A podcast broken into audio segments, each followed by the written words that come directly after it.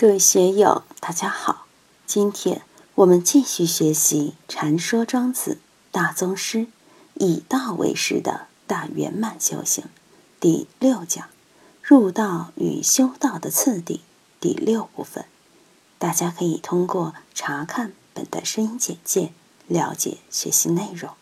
让我们一起来听听冯学成先生的解读。下边儿。就开始讲修行次第了。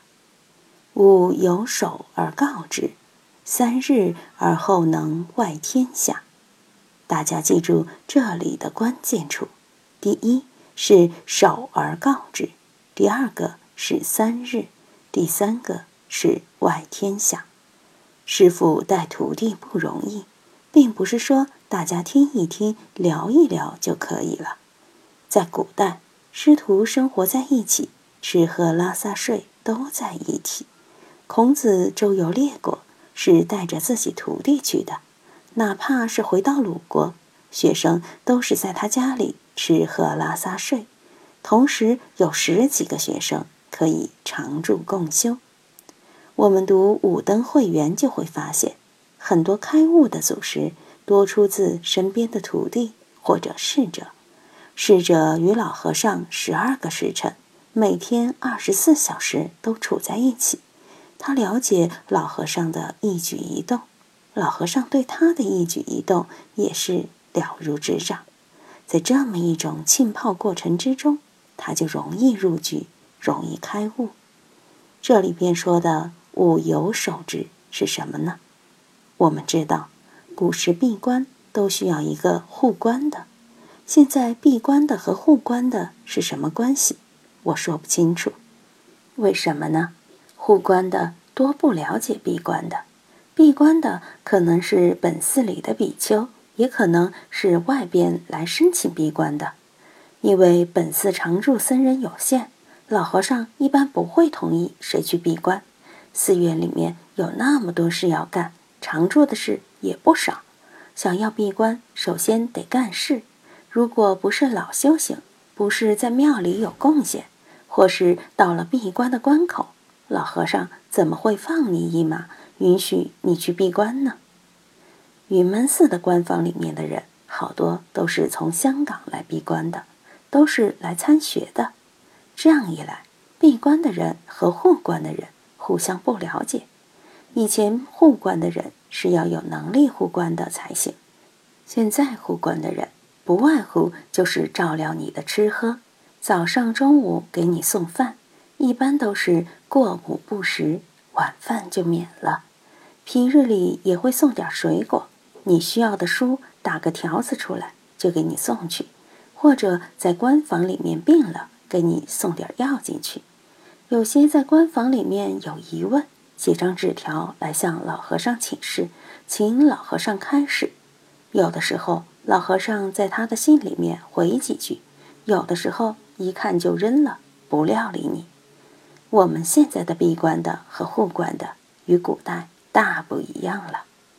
以前山里面的寺院就是一个老和尚，几个小和尚，在这么一种特殊的氛围下，闭关也好，不闭关也好，一天十二个时辰，一年三百六十五天，老和尚天天都把小和尚料理着。一举一动，一言一行，处处有所关照，在学修中可以不断的纠偏指错，所以学修必须得有长时间的互相浸泡、互相渗透。要想得到，必须要有这样的前提。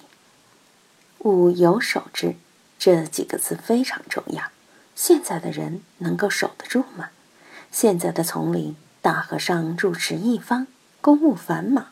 不可能一天二十四小时和你去泡，你去本焕老和尚那里试一试，能允许你在他身边待上一个小时，都算你福报大的不得了了。我们再来说三日，这也有个前提，不是谁都能在三日内就有所得，一个是要有圣人之道，一个是要有圣人之才，三日内。大概还有秘密传授，所以才能达到外天地的功夫。秘密传授在庄子的其他篇幅里是有的。我们以后有时间，可以从他的其他篇幅里面组织起来，放在这里，就是庄子修道的大圆满次第。外天下，用佛教的话来说，就是发出离心，真正具备了出离心，对世间一切功名富贵再也不动心，不感兴趣了。真正的出离心是什么？天天口头禅一念。是否就有出离心？我们在社会上接触人，特别是接触学佛修道的人，你首先就要鉴别他有没有出离心。如果还热衷于功名富贵，热衷于酒色财气，就证明了他连最起码的基础都没有。外天下是入道的最初一步。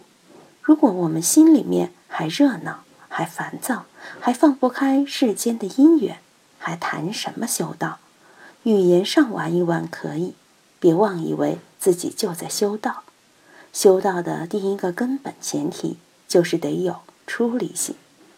我经常说，人生路上的不同选择，决定于一个人的价值观念。你的选择还在世间红尘上，没有选择出世间的这么一条路。你哪有资格去玩道呢？刚到寺院里去，刚到山里去，就想老婆孩子了，想公司里面的生意怎么样了？这个朋友那个朋友，那些冤亲债主又怎么样了？心里面老是在琢磨这些事，你还修什么道啊？心思都不在道上呀。真正要修道，就得把这些东西放下。一切关系都要真正放下，你要有出世的心，修出世的事呀。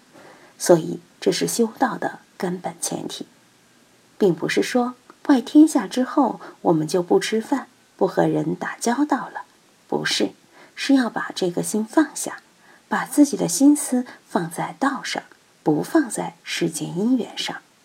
尽管我在世间之中，也不为世间法所动心。不为世间法所干扰，只有这样，你才能坐实外天下。不然，听到九幺幺事件，恐怖分子把世贸大厦都炸了，啊，一下就站起来，你还打什么坐？股票涨了，股票跌了，你又坐不住了。你在道上行，对这些事情就要看破，哪怕在股市里投入再多的钱，也要做到股市的涨跌。与我无关，跌了就算运气不好，涨了就是还有福报，都坦然承受，不去动心。说到底，天下就是社会性，外天下就是把社会性放下。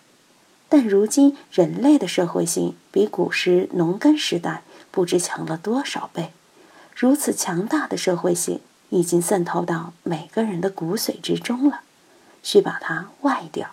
真是比古人难上了万倍。我们能不能够通过三天？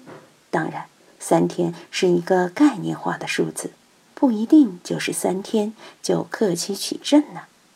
不管是三天、三个月还是三年，我们还是需要有一个时间段来规范。在这个时间段内，我就练外天下的功夫。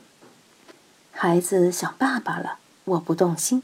学校里面有重大的人事变动，我也不能动心，就要练就这个铜头铁臂、铁石心肠。在这件事上，的确需要铁石心肠，不然你放不下。这个时间段一定要做事，不能给自己开后门、留尾巴。今天就读到这里，欢迎大家在评论中分享所思所得。我是万万，我在成都龙江书院为您读书。